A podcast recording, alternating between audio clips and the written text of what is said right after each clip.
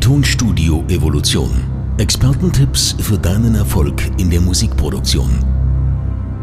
Präsentiert von Pitchback Consulting, der Unternehmensberatung für Tonstudiobetreiber.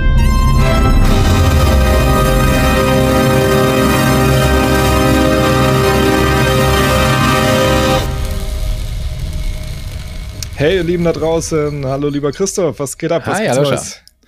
Ja, was geht ab? Gerade ist natürlich, ich weiß nicht, wann ihr diese Folge hört, liebe Zuhörerinnen und Zuhörer, aber jetzt ist gerade natürlich Black Friday Zeit, was natürlich gerade im Tonstudio-Bereich ja immer die große Schlacht äh, bedeutet. Alle wollen irgendwelche Angebote ergattern, die Foren in Gearsluts und sowas explodieren vor Bullshit was, was geiler ist und was man dann doch noch haben muss man einschalten. Ja, absolut.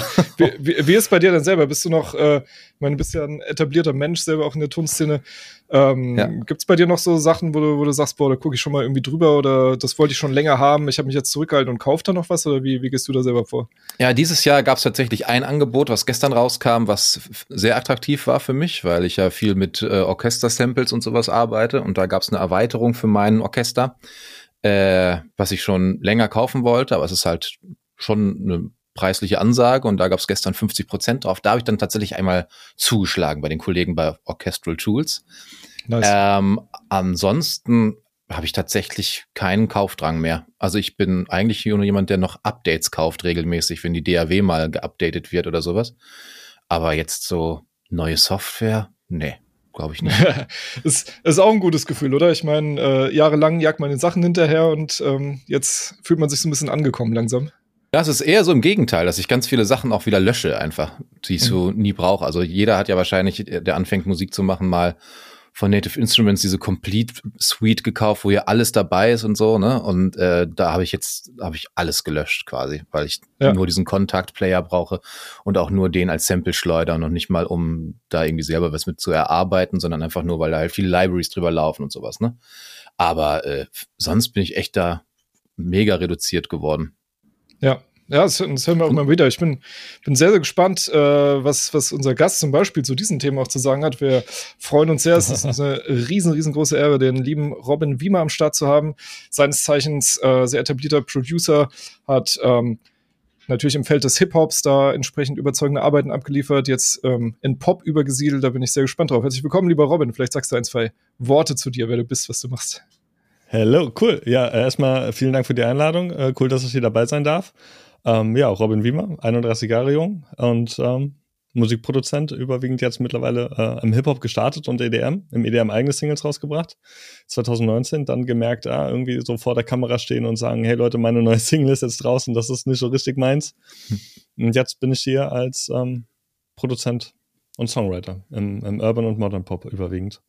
Und zum Thema Black Friday, ich äh, kaufe gerade auch nichts, weil ich auch alles irgendwie habe und äh, eher damit beschäftigt bin, die Sachen, die ich hier habe, zum Laufen zu bringen.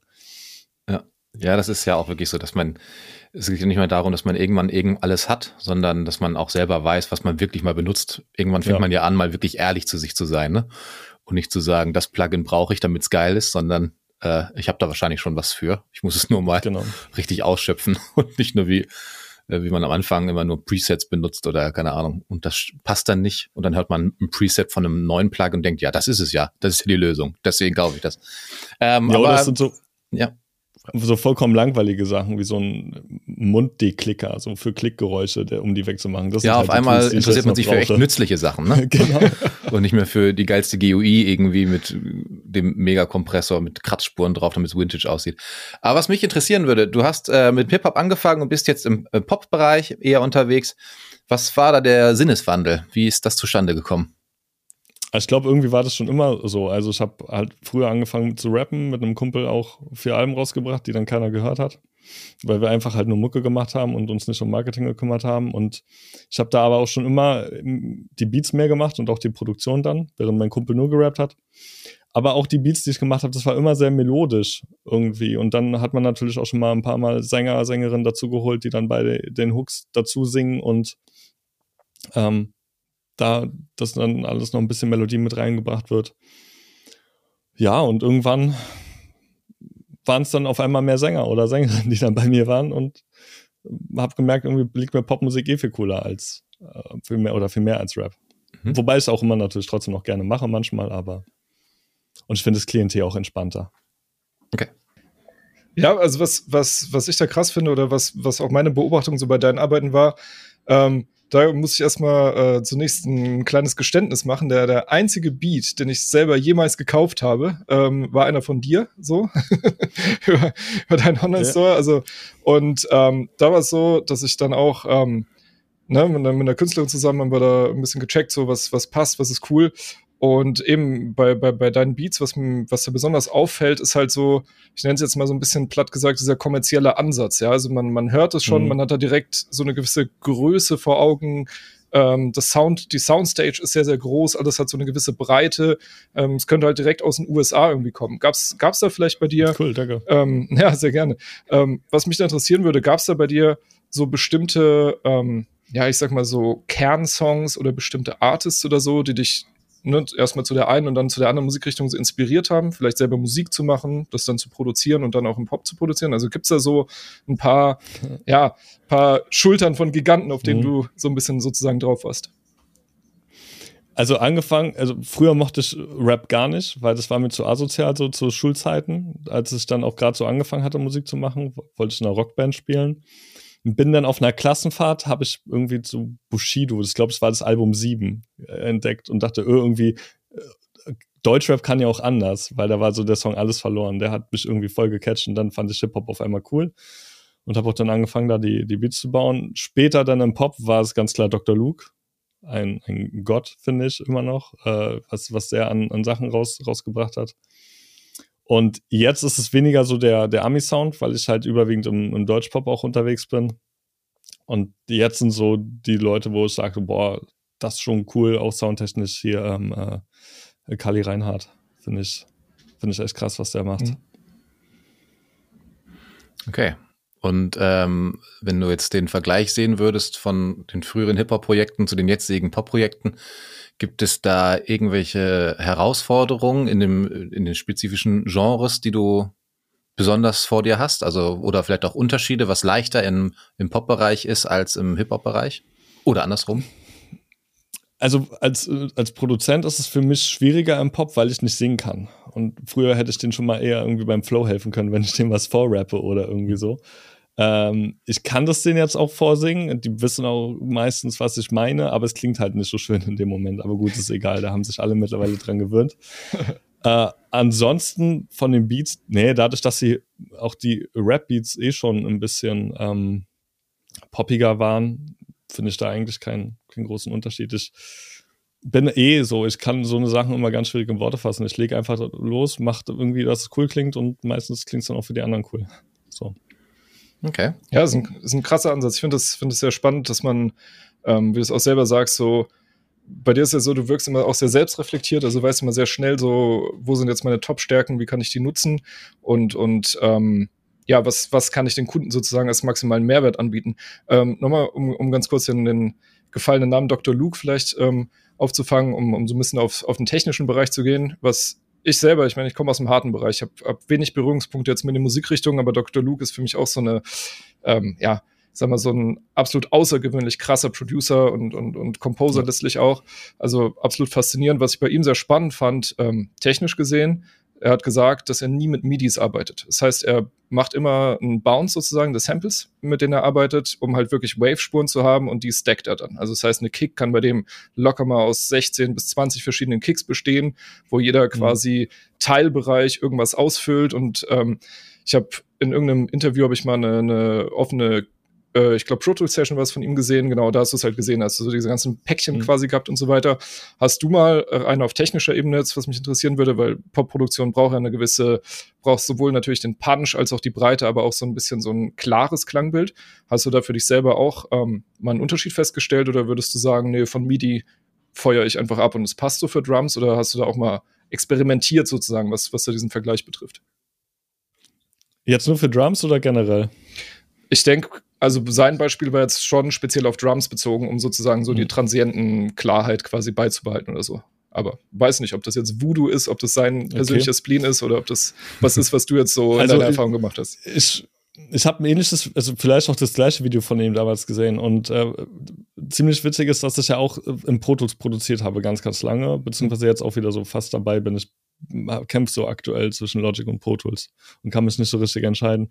Und habe dann da auch, einfach weil Pro Tools auch keinen coolen Sampler hat, einfach die Audios, also die Audios, die Drums, immer die Audios reingezogen, halt einfach direkt und es hat sehr, sehr cool funktioniert.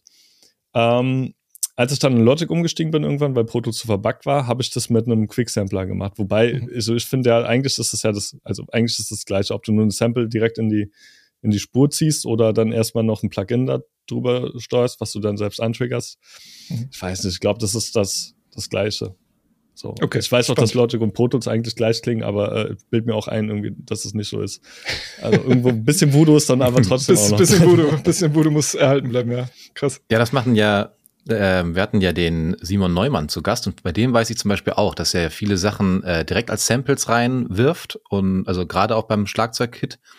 Aber sowas wie halt die äh, Bassdrum oder sowas, äh, die feuert er auch mit einem Sequencer ab und äh, macht dann halt da gleichzeitig dann so einen Filter über die Velocity und sowas, oft zumindest. Mhm. Ähm, ich glaube, was, ähm, wenn man Sachen direkt als Sample reinzieht, hat man natürlich zumindest äh, hätte ich, habe ich das so in meinem Workflow, hat man äh, die eine größere Möglichkeit, in das Sample direkt einzugreifen, meiner Meinung nach, und das noch zu verschandeln oder keine Ahnung, kurz äh, jedes zweite Frame aus dem Sound rauszuschneiden, wenn es ein bisschen stuttert oder sowas, was sich dann, mhm. was natürlich auch über Sampler möglich wäre, ne, aber deutlich schwieriger zu, zu bewerkstelligen ist, als wenn man da einfach direkt im Projekt rumcuttet. Ich glaube, da, das macht dann schon Sinn. Was ich auch ganz oft mache, ist zum Beispiel ähm, ähm, irgendwelche Instrumente im, in place zu rendern, um dann nochmal auf der Audioebene dann direkt ja. zu bearbeiten innerhalb der Produktion. Ich glaube, dass das dann, wie du schon sagtest, das ist natürlich für jeden auch Workflow und ich bilde mir tatsächlich auch ein, äh, dass es, dass es irgendwie tatsächlich anders klingt, wenn es nicht aus dem Sampler kommt, obwohl es dann wahrscheinlich Quatsch ist. Aber trotzdem bilde ich mir das tatsächlich auch oft ein, gerade so bei so bei so Synthi-Flächen oder sowas. Habe ich irgendwie das Gefühl, die sind offener, wo es natürlich ja, ist Quatsch. So. Genauso quatschig. ja gut, aber ich, ich schaffe es auch an einem EQ manchmal zu drehen und zu denken, ah ja, jetzt klingt's besser und stelle dann hinterher fest, dass der auf Bypass ist. Ja, ja, da waren wir alle schon. Ja, ja. Da waren wir alle schon. Da, da sind wir auch manch, manchmal leider noch viel zu oft. Ja, allerdings. An dem Punkt. so. ähm, wie ist denn, ähm, ich meine, für viele Leute ist es natürlich spannend, jetzt zu hören, ähm, manche waren irgendwie, ich sag mal, auf, auf den gängigen Tontechnik-Hochschulen und so weiter. Und ähm, was, was mir zum, äh, zumindest selber als Student damals nicht so ganz vermittelt wurde, ist so ein bisschen der Arbeitsalltag von Producer, wenn man wirklich im Business ist und arbeitet. Gibt's gibt's so eine Art Standardzeitplan bei dir? Wie, wie sieht so ein Standard-Robin Wiemer-Tag aus? So, wann, wann stehst du auf? Wann fängst du an zu produzieren? Wie, wie kann man sich das so vorstellen, so deinen, deinen normalen Schedule sozusagen? Wie läuft sowas ab? Äh, der Wecker klingelt aktuell noch um 8 Uhr, ich, aber ich glaube, das wird sich schon in den nächsten zwei Monaten ändern, wenn dann das Kind da ist. Dann wird eh alles über den Haufen geworfen. Also, Garantiert. Äh, da ist gerade sehr, sehr großer Umbruch.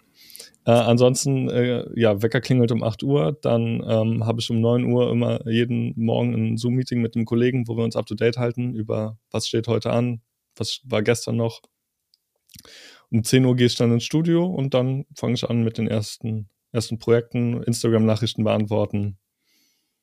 Ähm, ja, und da meistens so bis 15 Uhr. 15 Uhr bis 17 Uhr sind dann noch Calls, irgendwelche Mixabnahmen oder Kundengespräche, Produktionsplanungen. Und um 17 Uhr versuche ich dann auch immer aus dem Studio rauszugehen. Gehe dann irgendwie auf die Couch, mache Netflix an, stelle dann fest, ah, okay, mir ist doch langweilig und gehe dann meistens noch mein Studio. Geil. Weil ich bin nicht so der Typ, der einfach irgendwie auf der, auf der Couch lange sitzen kann, um Nee. Okay. Finde ich auch spannend. Da bin ich auf jeden Fall komplett anders gestrickt. Ich kann das nämlich sehr gut.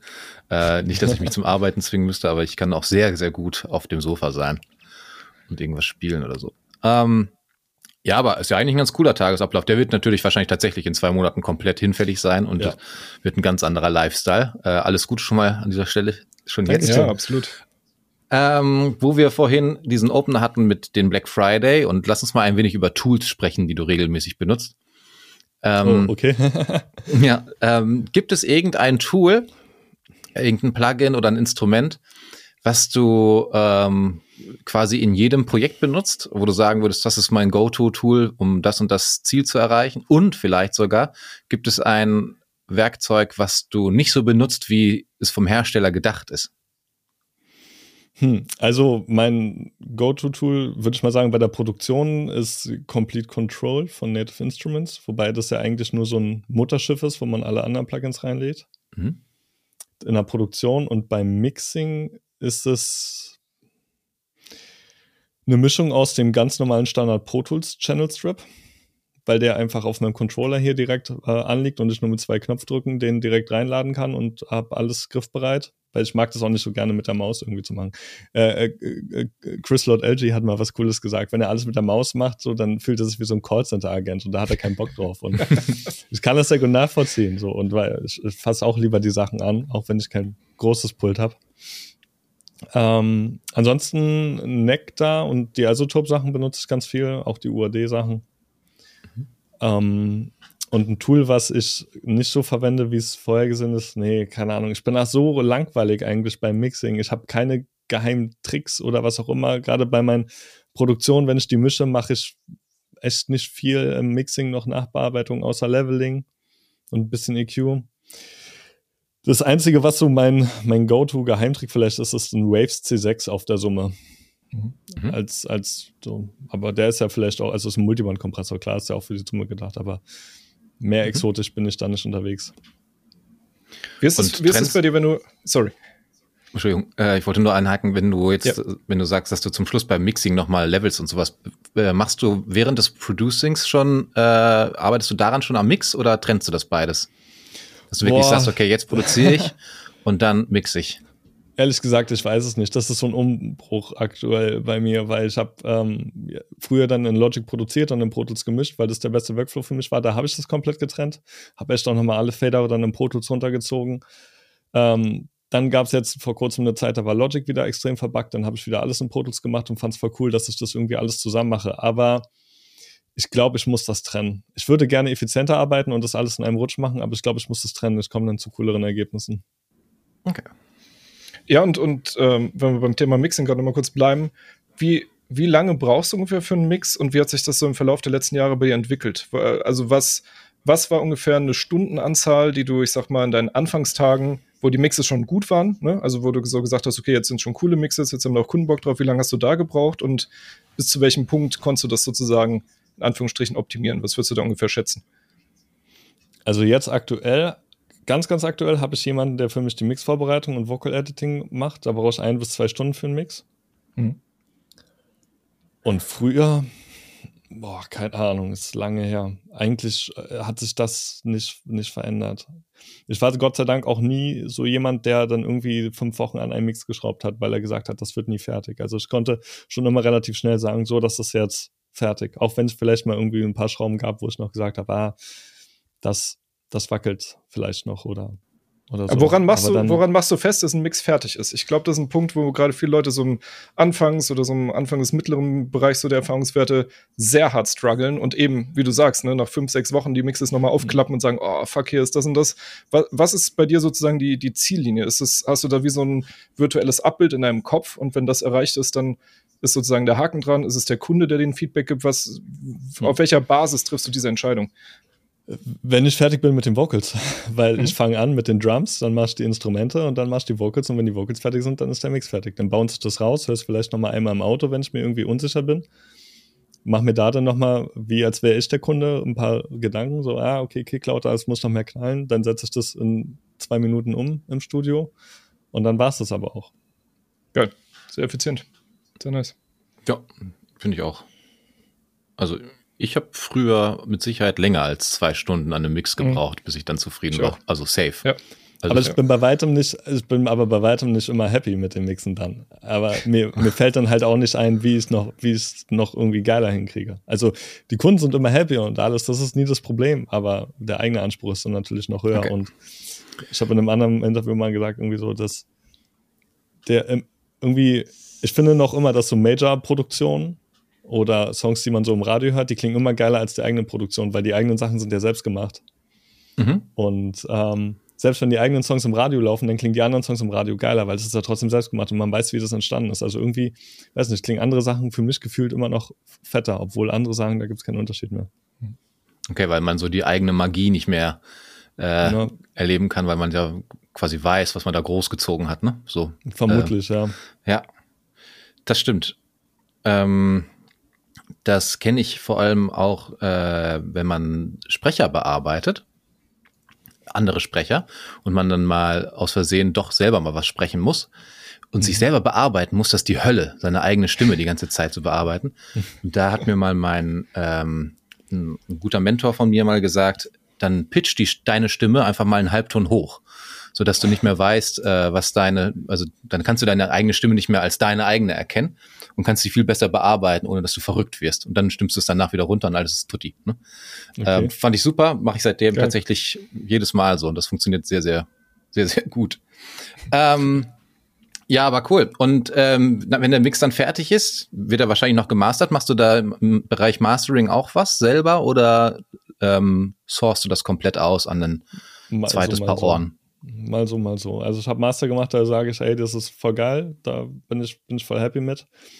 Ähm, aber ich finde es gerade auch cool, nochmal Feedback selbst für einen Mix dann zu bekommen von einem Mastering Engineer, der sich wirklich nur darauf äh, spezialisiert hat und dann mhm. da auch nochmal ein bisschen aufräumt. Weil ich, ich mag auch die Technik und alles, aber ich bin ähm, ich bin ja jetzt nicht so der Nerd, der dann so krass reingeht und sagt, okay, ich muss jetzt da noch 2% Stereo breiter machen und dann so und so und dann klingt das cool. Meine Mastering Cat ist halt einfach C6, SSL-Bus-Kompressor, Limiter und fertig. Ein bisschen Ozone. Äh, da gibt es bestimmt Leute, die das besser machen und deswegen lagere ich vieles dann auch aus. Okay. Ja, spannend. Äh, das ist ja auch so eine, ich sag mal, so ein bisschen eine Philosophie für sich und, und ähm, was auch eine massive Philosophie für sich ist, ist ja so, das, das, die grundsätzliche Haltung eines Mixing-Engineers möchtest du quasi ähm, ausschließlich, ich sag mal, Maßanzüge für die Kunden anfertigen oder ist gibt es für dich einen wichtigen Step, wo du sagst, ich möchte, dass es ein roter Faden bleibt. Die Leute sollen schon hören, dass es ein Robin Wiemer Mix ist. Weil bei den Lord LG Brüdern, ja, musst du mir zehn Sekunden vorspielen. Ich sag dir sogar, welcher Bruder das gemacht hat. Also du, du hm. hast da so starke Trademarks sozusagen drinne. Gibt es bei dir auch sowas, dass du sagst, ey, es gibt so ein paar Dinger, weiß ich nicht, so, so, ich habe so ein, zwei Standard-Kicks, die ich einfach abfeuere, weil die einfach nice sind oder so? Oder äh, besteht für dich selber dann der Anspruch oder ist auch Kundenwunsch, das quasi immer wieder das Rad neu zu erfinden? Wie, wie würdest du dich da einordnen, so was, was die beiden Pole betrifft? Also beim Mix würde ich nicht sagen, dass ich einen eigenen Sound habe, aber bei den Produktionen denke ich mal schon. Ich erlebe jetzt teilweise auch schon, dass äh, dann äh, Künstler, die vorher mit mir gearbeitet haben, jetzt woanders sind, dass da dann so ein bisschen mein Produktionsstil kopiert wird. Mhm. Ähm, und ich habe einen guten Anwalt. Drums, äh, Ach, alles gut. Vielleicht kannst du mir noch was abgucken. ja, genau. Oder, oder ähm, nee, aber ähm, gerade Drum-Sounds waren, aber das ist dann eher so, dass ich mich auch manchmal zwingen muss, extra andere Drum-Sounds zu nehmen, weil die, die Kunden sind dann ey, happy, weil die kommen ja auch zu mir, weil die dann vielleicht den Sound wollen. Aber dann ist es vielleicht auch der eigene Anspruch zu sagen, ey, jetzt mal ein bisschen was, was anderes. Mhm. Mhm. ansonsten, klar, habe ich eigene Presets, die ich oft abfeuere. Irgendwie Sachen, die fast in jeder Produktion drin sind. Mhm. Ja, wenn man, man seine eigenen Waffen am besten kennt, ne, warum sollte man die da auch nicht benutzen? So, so oft Voll. gut es geht. Solange es ja. dem Song dient, so ist mega easy. Ähm, apropos Song dienen. Welcher Song dient dir denn oft als Referenz? Das ist eine geile Überleitung, Christoph. Da muss ich mal kurz auf die Schulter klopfen. Nicht schlecht, ja. gut gemacht von mir. Wie Thomas Gottschalk in besten Zeiten, ja. Allerdings, ja. Also welche, welche Titel hast du in deiner Referenz-Playlist, sage ich mal, oder hörst du gegen oft? Schande über mich, ich höre nicht oft gegen und mache das nicht. Also ich mische meistens gegen den Rough Mix. Ähm, aber ansonsten nicht. Ich müsste jetzt mal aufmachen. Also ich habe einen ähm, Takt 32 Song in meiner Referenz-Playlist, dann einen MGK-Song, einen Franzi Hamsen-Song, aber wirklich so eine große Referenz muss ich mehr machen. Muss ich eigentlich mehr machen. Aber, aber da kannst du, da kannst du mindestens unseren Zuhörern einen geilen Gefallen tun, weil ähm, wir haben ja parallel zu der Podcast-Playlist natürlich ähm, bauen wir unsere Standard-Referenz-Playliste für alle up-and-coming Engineers, ah, okay. wenn du uns da, wenn du uns da, ich sag mal, ein, zwei geile Tracks dann zukommen lässt als Empfehlung einfach, weil dann natürlich jetzt dann ne, durch, durch die Verschiedenheit der Gäste einfach ähm, sehr verschiedene Stilistiken sind. Einfach zwei Sachen, wo du sagst, ey, die sind einfach handwerklich aus den Stilen, wo ich jetzt komme, sind die einfach sowas von nice. Das können sich junge Engineers wirklich viel anhören und da vielleicht was draus lernen. Ähm, ja, das wäre auf jeden Fall richtig geil. Ja. Ja, super nice. Und ähm, was mich zum Thema Lernen noch, noch interessieren würde, Ähm, was, was würdest du denn einem jungen Engineer, der jetzt sagt, ich möchte entweder im, im Feld des Hip-Hops oder des Pops jetzt irgendwie loslegen, was würdest du so sagen? Soll, sollte er so in den oder sie in den ersten ein, zwei Jahren vielleicht als Fokus sich setzen? Würdest du erstmal sagen, ein Instrument richtig beherrschen? Sollte man auf irgendeine Tontechnik-Hochschule gehen? Sollte man sich einen Mentor suchen, YouTube sich reinballern? Was, was, wenn du jetzt nochmal von null anfangen müsstest, so, aber weißt, wie deine Karriere dann quasi verlaufen ist, ähm, was, was würdest du den Leuten so raten? Was, was sind wichtige Steps, um dahin zu kommen, um das beruflich vielleicht zu machen? Ähm, naja, da würde ich einmal bei dem kreativen Part, also oder zwischen dem kreativen Part und dem Business Part unterscheiden. Mhm. Beim kreativen Part würde, also mittlerweile würde ich erst bei eigentlich in beiden Parts sagen, so einen Mentor suchen, weil das ist immer die Abkürzung. Und ansonsten einfach machen. So, ich habe auch irgendwie, ich war auf der SAE 2010, bin da rausgekommen und hatte noch keinen geilen Sound, weil die SAE macht nicht, die weiß, dann kannst du mit da nie umgehen, aber du kannst keinen geilen Sound produzieren. Das kommt einfach über die zehn Jahre oder wenn du zehn Jahre halt das machst. So, wenn du dann, oder hätte ich dann einen Mentor gehabt, vielleicht für Produktion, dann hätte es fünf Jahre gedauert. Das wäre hm. äh, da auch viel geiler. Und beim Business Part, klar, soll er zu dir gehen. so, es ist einfach so. Jo, nice. Ja, so ein Mentor bringt einfach, ja, wie du schon sagtest, ne, der nimmt einen in die Hand und beschleunigt einfach den ganzen Prozess, beziehungsweise weist halt direkt schon ja. auf Fehler hin, die man nicht machen sollte oder die man machen sollte, um daraus dann zu lernen und so. Ne? Also das äh, ist schon richtig ergiebig. Das stimmt. Unbedingt. Ähm, und wie würdest du sowas wie Mixen üben, wenn du sagst, dass die SAE das nicht äh, geliefert hat? Was ich übrigens von der deutschen Pop auch behaupten würde, äh, wo ich war zum Beispiel. Ähm, genau, wie würdest du da rangehen? Ist das einfach ein tausendmal was mischen um dadurch dann ja. besser zu werden? Oder gibt es da schon. auch Abkürzungen oder die eine Lektüre, die man lesen muss und dann weiß man's? Das ist vielleicht auch beim Gitarre. Gibt es eine Abkürzung, wenn du geil Gitarre lernen spielen willst? Nein, du musst es halt einfach machen. So, und klar, wenn du einen richtig geilen Lehrer hast, dann kann er dir ein paar Tricks zeigen. Aber du musst trotzdem üben zu Hause. Also ich denke mal, und so ist es auch beim Produzieren, so ist es beim Mischen. Es gibt Leute, die sind Naturtalent. Ey, ich habe jetzt hier einen, einen, einen, Kollegen, der produziert auch Pop, aber macht für mich aktuell noch die Mixvorbereitung. Der ist auch relativ jung, ich glaube, der ist 18 Grad ist oder so. Der macht kreativ auch schon Sachen, ey. Da hätte ich mit 18 hätte ich von geträumt. So, wenn der zehn Jahre weiter ist, so dann ballert der auch nochmal ganz anders. Also es gibt Leute, die haben eh dann nochmal ein bisschen mehr Talent und bringen Grundvoraussetzungen mehr mit und ansonsten einfach, einfach machen. Ja, ja, krass. Ich finde ja, das Talent ist, ist immer nur so ein Vorsprung, ne? Eigentlich. Genau. Also, so, nicht, dass man sagt, du bist untalentiert, du wirst es auf jeden Fall nie können, sondern äh, für mich ist Talent immer nur so eine Art Vorsprung, die einer hat, die der andere halt noch erarbeiten muss. Und da gebe ich dir vollkommen recht. Äh, die Gitarre spielt sich nur dann gut, wenn du sie halt jeden Tag spielst, ne? Und auch da kann der Lehrer nur den Prozess beschleunigen, indem er von vornherein auf irgendwelche Fehler oder sowas herzieht, äh, genau. aufmerksam macht. Aber du bist dafür verantwortlich, dass du halt besser wirst, ne? So in ja, allen. Ich kann auch Belangen. keine Noten lesen oder äh, hab schon, wenn man mir jetzt sagt, spielen D, Major 7, was auch immer, wüsste ich auch nicht. Aber ich kann meinen Complete Control hier auf eine Tonart einstellen und dann leuchten die Tasten so und sagen mir, welche ich drücken muss. So. Und das reicht aus. Ja, klar. Alles, was hilft, ist erlaubt. Voll. Und, und ich finde ich finde dieses Talentthema finde ich schon seit vielen Jahren sehr, sehr, sehr spannend. Also grundsätzlich so diese Haltung und meine persönliche Beobachtung war, sowohl im beruflichen als auch im privaten Umkreis, dass Leute, die ähm, sehr, sehr talentiert sind, also in Sachen sehr einfach fallen, dass sie es oftmals in mehreren Feldern sind. Ja, also ich hatte einen sehr guten Freund damals, so egal mit was er angefangen hat, ja, ob das äh, ein Musikinstrument war, dann haben wir Kampfsport zusammen und so gemacht, der war immer, dem sind die Sachen sau leicht gefallen.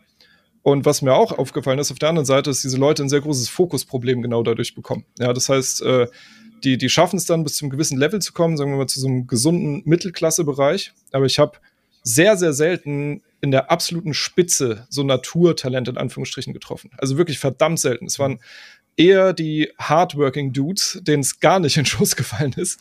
Also so mhm. ist bei mir zum Beispiel. Ja, ich, ich halt mich selber, würde ich sagen, bin, bin eher ein nicht talentierter Mensch, aber ich bin sehr beharrlich, wenn ich mit was anfange, weil ich dann Bock habe, irgendwann da drin gut zu sein, aber es dauert vielleicht länger als bei anderen, aber dafür ist es vielleicht nachhaltiger. Ich habe so viele in meiner Szene, auch so viele junge Engineers kommen und gehen sehen, ähm, wo ich anfangs dachte, wenn ich die ersten Tracks von denen gehört habe, ach du Scheiße, ey, jetzt muss ich mich echt warm anziehen. So, die kosten 70 Prozent weniger als ich und es klingt irgendwie jetzt schon so krass. So in zwei Jahren, ja, fegen die mich hier vom Markt und nach zwei Jahren waren die aber gar nicht mehr am Markt, weil die sich gar nicht mhm. konzentrieren konnten, gar nicht irgendwie, ähm, ja, ich sag mal, beharrlich waren, so was, was Business betrifft. Ähm, dieses Thema Referenz hören, weil wir das eben noch mal kurz hatten, oder, oder sich so vergleichen und so weiter.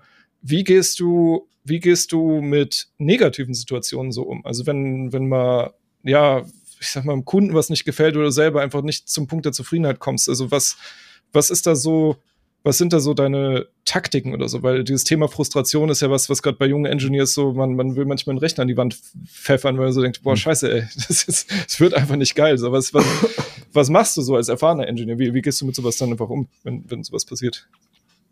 Also in der Re ich würde erstmal sagen, es wird nicht leichter, weil auch ich habe aktuell tatsächlich auch eine Phase, wo es echt ein bisschen schwieriger wieder ist. Ich versuche es dann ein bisschen zu genießen, um zu sagen, ey, okay, dann kommt, ne, geht auf und ab von ganz alleine. Irgendwie mental entkoppeln, so gut es geht, versuchen. Wenn Kunde irgendwie ein Mix nicht gefällt, dann halt fragen, was gefällt dir nicht, das anders machen. Also das ist eher weniger das Problem. Mhm. Meistens sind die Leute, die mich stressen, die, die, die potenziellen Kunden. Mhm. Wenn die dann erstmal Kunden sind, dann ist alles wirklich richtig geil. Mhm. Mhm. Krass. Und wenn du gestresst bist, hast du, was hast du für Möglichkeiten, wieder zu entstressen? Wenn du schon nicht gerne auf dem Sofa liegst, was macht dann ein Robin Wiemer, wenn er dann Stress hat? Machst du Sport oder sowas zum Ausgleich oder äh, kochst du gerne? Das kann Irgendwas? ich euch sagen, wenn ich es rausgefunden habe. ähm, also ist es schon so, dass ich dann ab und zu mal halt sage, okay, jetzt fahre ich mal runter, wenn ich so irgendwie ganz mehrere Tage lang im Studio durchgeballert habe. Und auch dann gehe ich mit meiner Frau auf die Couch und wir gucken irgendwie Netflix oder was auch immer. Also okay. das, das schon. Im Sommer gehe ich auch laufen. Ich merke das auch, wenn es Frühling wird, immer so, dass es mich dann raustreibt und ich denke, ah ja, cool. Äh, jetzt gerade will ich eigentlich wieder ins Fitnessstudio, aber ich denke mir, gut, wenn nächste Woche, im nächsten Monat das Kind kommt, dann ist das eh alles. Ich warte jetzt, gerade ist so fast so Winterschlaf oder so. Wir, mhm. wir warten aufs, aufs Kind und mal gucken, was dann ist und dann kann man das neu organisieren. Jetzt macht es kein, gerade keinen Sinn, irgendwie zu planen oder mit Stress irgendwie zu gucken. Der wird dann auch kommen, gehe ich davon aus. Wie ist es, ähm, nochmal kurz, um dieses äh, Thema neu anfangen, nochmal noch mal kurz anzustimmen.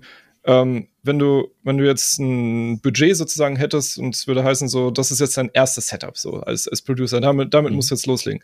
Was wären so die, die ersten drei, vier Produkte, wo du sagen würdest, das würde ich jetzt machen? Also, was, was für einen Rechner würdest du holen? Was für ein Interface? Äh, braucht man ein mhm. Mic direkt? Sind es eher Sound Libraries? Was, was würdest du so als Pop-Hip-Hop-Producer, wo würdest du sagen, da ist das Geld erstmal cool investiert, so in dem Bereich? MacBook Pro mit Apple Silicon Chip ein Apollo Twin Interface, ein TLM 103 und das größtmögliche Complete Bundle, was noch fürs Geld zu holen ist vom nice. Anfangsbudget. Abhörer? Mit einem Keyboard von Complete. Abhörer, ähm, die Sonys. okay. Also Kopfhörer erstmal für den Start. Ja, also ich bin eh ein Kopfhörermensch. Okay. Und wenn ich eh halt unter, guck mal, wenn gerade in, in der Popmusik, man ist viel auf Songwriting-Camps oder irgendwo außerhalb in Sessions, deswegen auch der, der, das MacBook. Und dann hast du eh immer fremde Situationen. Und wenn du die gewohnte Abhöre mitnehmen kannst, das ist einfach optimal. Ja. Das, da bin ich bei dir.